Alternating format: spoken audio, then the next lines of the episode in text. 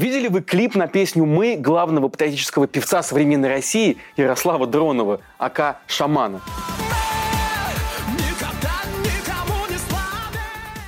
По сюжету в некой явно иностранной лаборатории изучают сверхспособности российских детей. Почему эти дети умнее, сильнее и изобретательнее других? То ли особые хромосомы тому причиной, то ли духовная скрепа, то ли чистота крови. Кроме испанского стыда от созерцания наколенников шамана на фразе «не живем на коленях» и явных отсылок к антиутопии Замятина, зрители, судя по комментариям, почувствовали и историческое дежавю – все это как будто бы уже было. В другой стране, правда, которая однажды тоже решила заявить миру об исключительности своей нации. Визуальный ряд до боли знакомый. Дети в одинаковой одежде ходят строем, а поет высокий блондин с повязкой на предплечье. Кстати, новую версию клипа, где шаман в своей униформе идет по Красной площади, он выпустил 20 апреля, в день рождения Адольфа Гитлера. Тут бы вспомнить мем про совпадение, но, кажется, уже не смешно. Российская эстрада беззастенчиво начинает косплеить эстетику Третьего Рейха. С вами Павел Коныгин, и это разборы на канале «Продолжение следует». Сегодня мы поговорим о музыке, которая призывает россиян умирать, и о том, сколько за нее платят этим самым артистам. Подписывайтесь на нас в Ютубе и Телеграме, чтобы быть ближе в эти мрачные времена. Вместе мы не одиноки.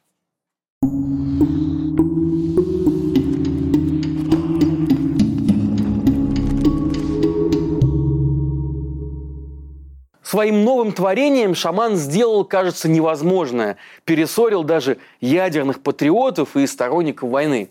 Политолог Сергей Марков, не вылезающий с провластных телешоу, написал, что шаманизм и Z – это не наше. Канал националистов «Русское будущее» задался вопросом, не диверсия ли все это? Ну, зато Антон Красовский и известный активист русских маршей Егор Холмогоров вступились-таки за исполнителя. Ибо тот, кто обвиняет русского патриота в фашизме, является сам антирусским фашистом. Аргумент железный, да? Но если все-таки сравнить, в интернете гуляет фрагмент оскароносного фильма мюзикла «Кабаре», где юный нацист поет песню «Tomorrow belongs to me» – «Завтра принадлежит мне».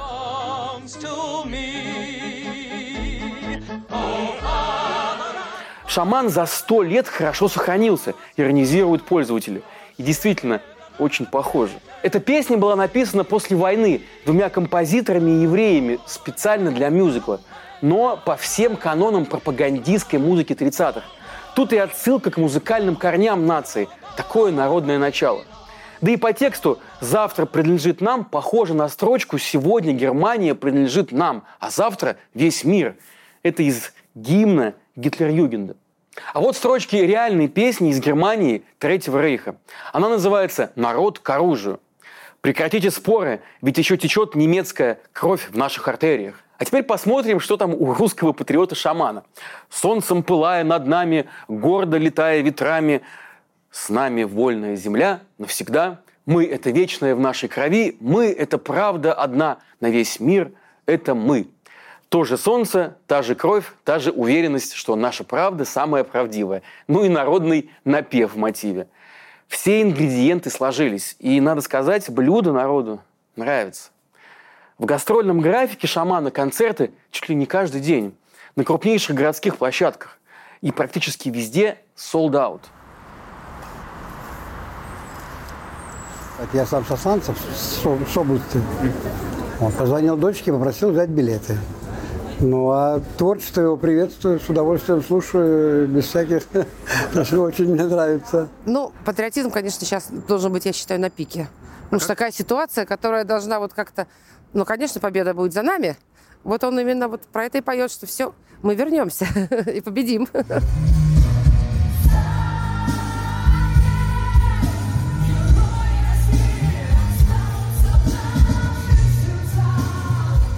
Спасибо большое шаману. Это душа нашего русского народа на самом деле. Это патриот, и это очень действительно поднимает вот э, наш русский патриотический дух. Россия, мы с вами, мы вместе.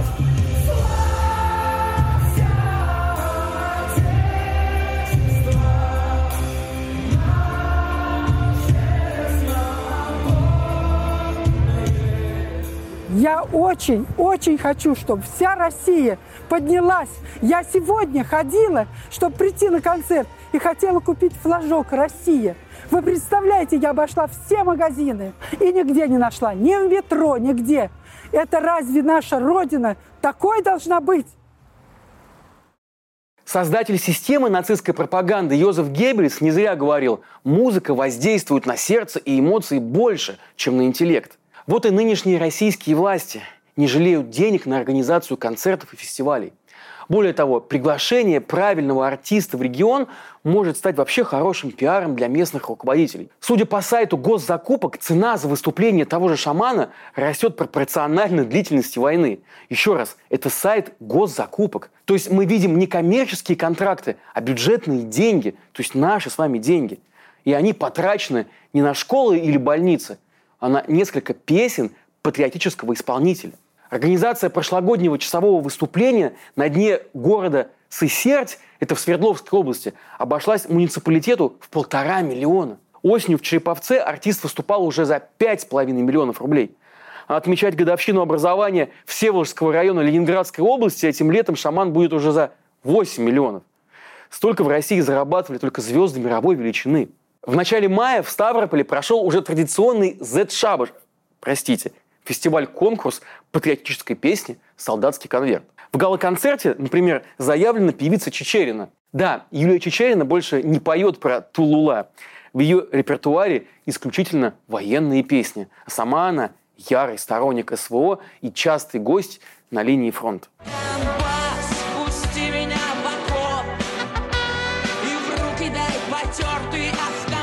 За свое выступление Юлия Чечерина, судя по контракту, получила 1 миллион 736 тысяч рублей. Кстати, согласитесь, это не так много по сравнению с шаманом.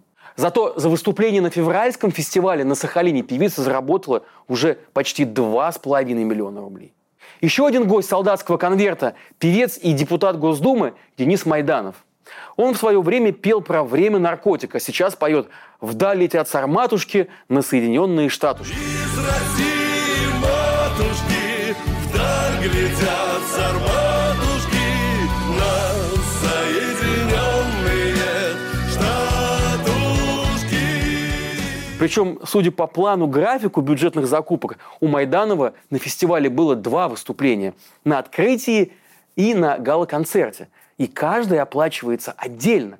Миллион шестьсот рублей и миллион девятьсот рублей соответственно. Возили Дениса Майданова на одном из заказанных для нужд фестиваля автомобилей класса бизнес-комфорт и улучшенный бизнес-комфорт. Ну и они обошлись Ставропольскому бюджету в миллион шестьсот шестьдесят тысяч рублей. Две машины. И тут у меня совсем не укладывается в голове, что в якобы праведно воюющей стране, как нам пытаются сказать пропагандисты, где жители призывают помогать солдатам теплыми носками, государство тратит такие огромные деньги – лишь на то, чтобы музыкальные патриоты разъезжали на вип-автомобилях и просто выходили на сцену. Ну, согласитесь, вряд ли Клавдия Шлюженко или Леонид Утесов могли даже подумать о том, чтобы требовать миллионы за свои выступления в Великую Отечественную войну. Удар в спину патриотическим музыкантам пришел откуда не ждали.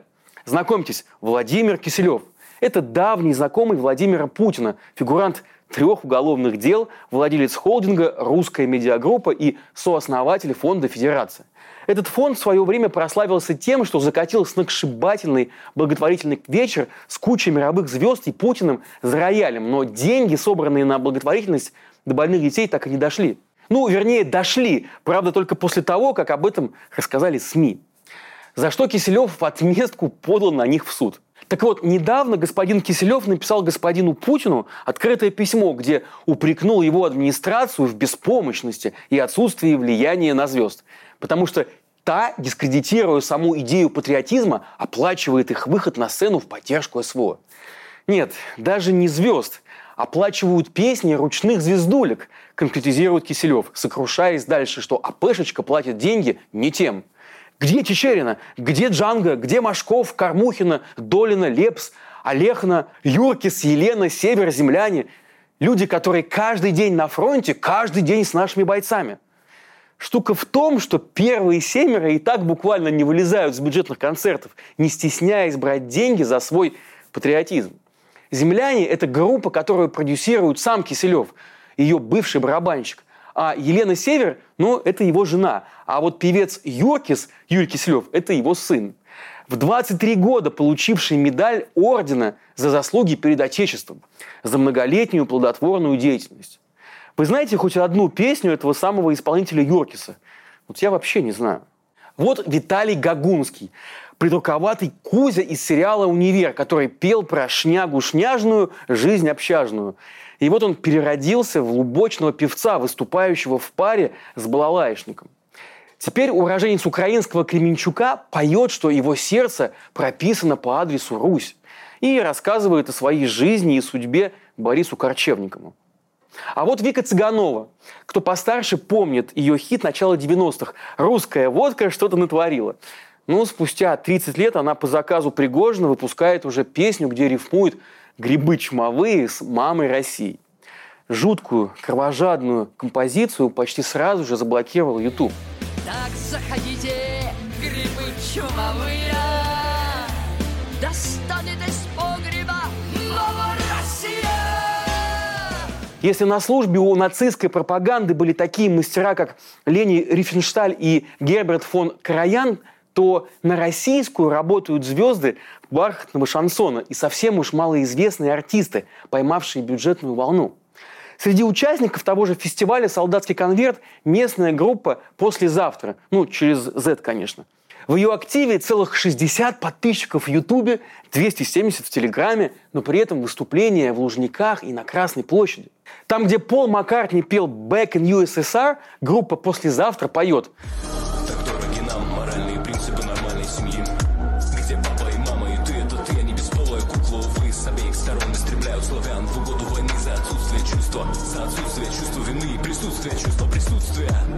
текстами и смыслами у патриотической эстрады вообще большие проблемы.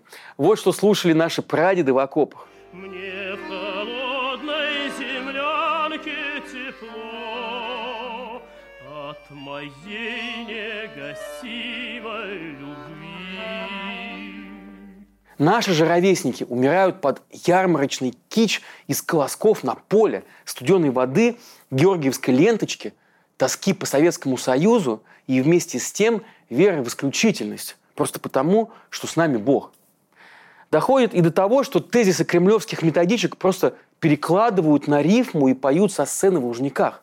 Замышляют грязные руки, грязную Натовских псов, обнаглев, поползли на восток. Уверен, что вам захочется увидеть того чиновника, который решает, кому выступать на Красной площади, а кому сидеть без денег и концертов за свою антивоенную позицию. Кто же делает выбор между Кузей из универа и, например, Юрием Шевчуком? Ну, мы знаем этого человека. Мы знаем его имя. Более того, многие из вас, возможно, даже помнят его в лицо. Это обаятельный интеллектуал из клуба «Что, где, когда», который когда-то защищал в нем интересы телезрителей. Ну и уже шесть лет Сергей Новиков защищает теперь основы государства как начальник управления по общественным проектам в администрации президента. Я убежден, что власть должна создавать условия для того, чтобы э, такие продукты, такие произведения появлялись. В свободное от работы чиновником время Сергей Новиков ставит оперы в ведущих театрах страны. Ну вот из недавнего опера с символичным названием «Опричник» в Михайловском театре Санкт-Петербурга. По сюжету опричник Андрей Морозов влюбляется в девушку и отказывает царю Ивану Грозному в праве первой ночи с ней. Ну, за что Морозова, естественно, казнят, ибо негоже ведь спорить с царем, а значит, с государством. То есть вот такой человек решил, что нам с вами надо слушать шамана и Чечерину, а не БГ, Нойза, МС и Скриптонита. Российский зритель уже остался без концертов Би-2, Земфиры, Сплина, Легалайза, Оксимирона, Мумитроля – то есть тех музыкантов, кого можно назвать голосами поколения. Моего поколения, по крайней мере, точно. Ну и не только моего. Монеточка с Моргенштерном вот теперь ведь тоже под запретом. Не говоря уже об Але Пугачевой, которая вообще была музыкальным символом целой страны. Выступления Дианы Арбениной запрещены после доноса дежурного стукача Виталия Бородина.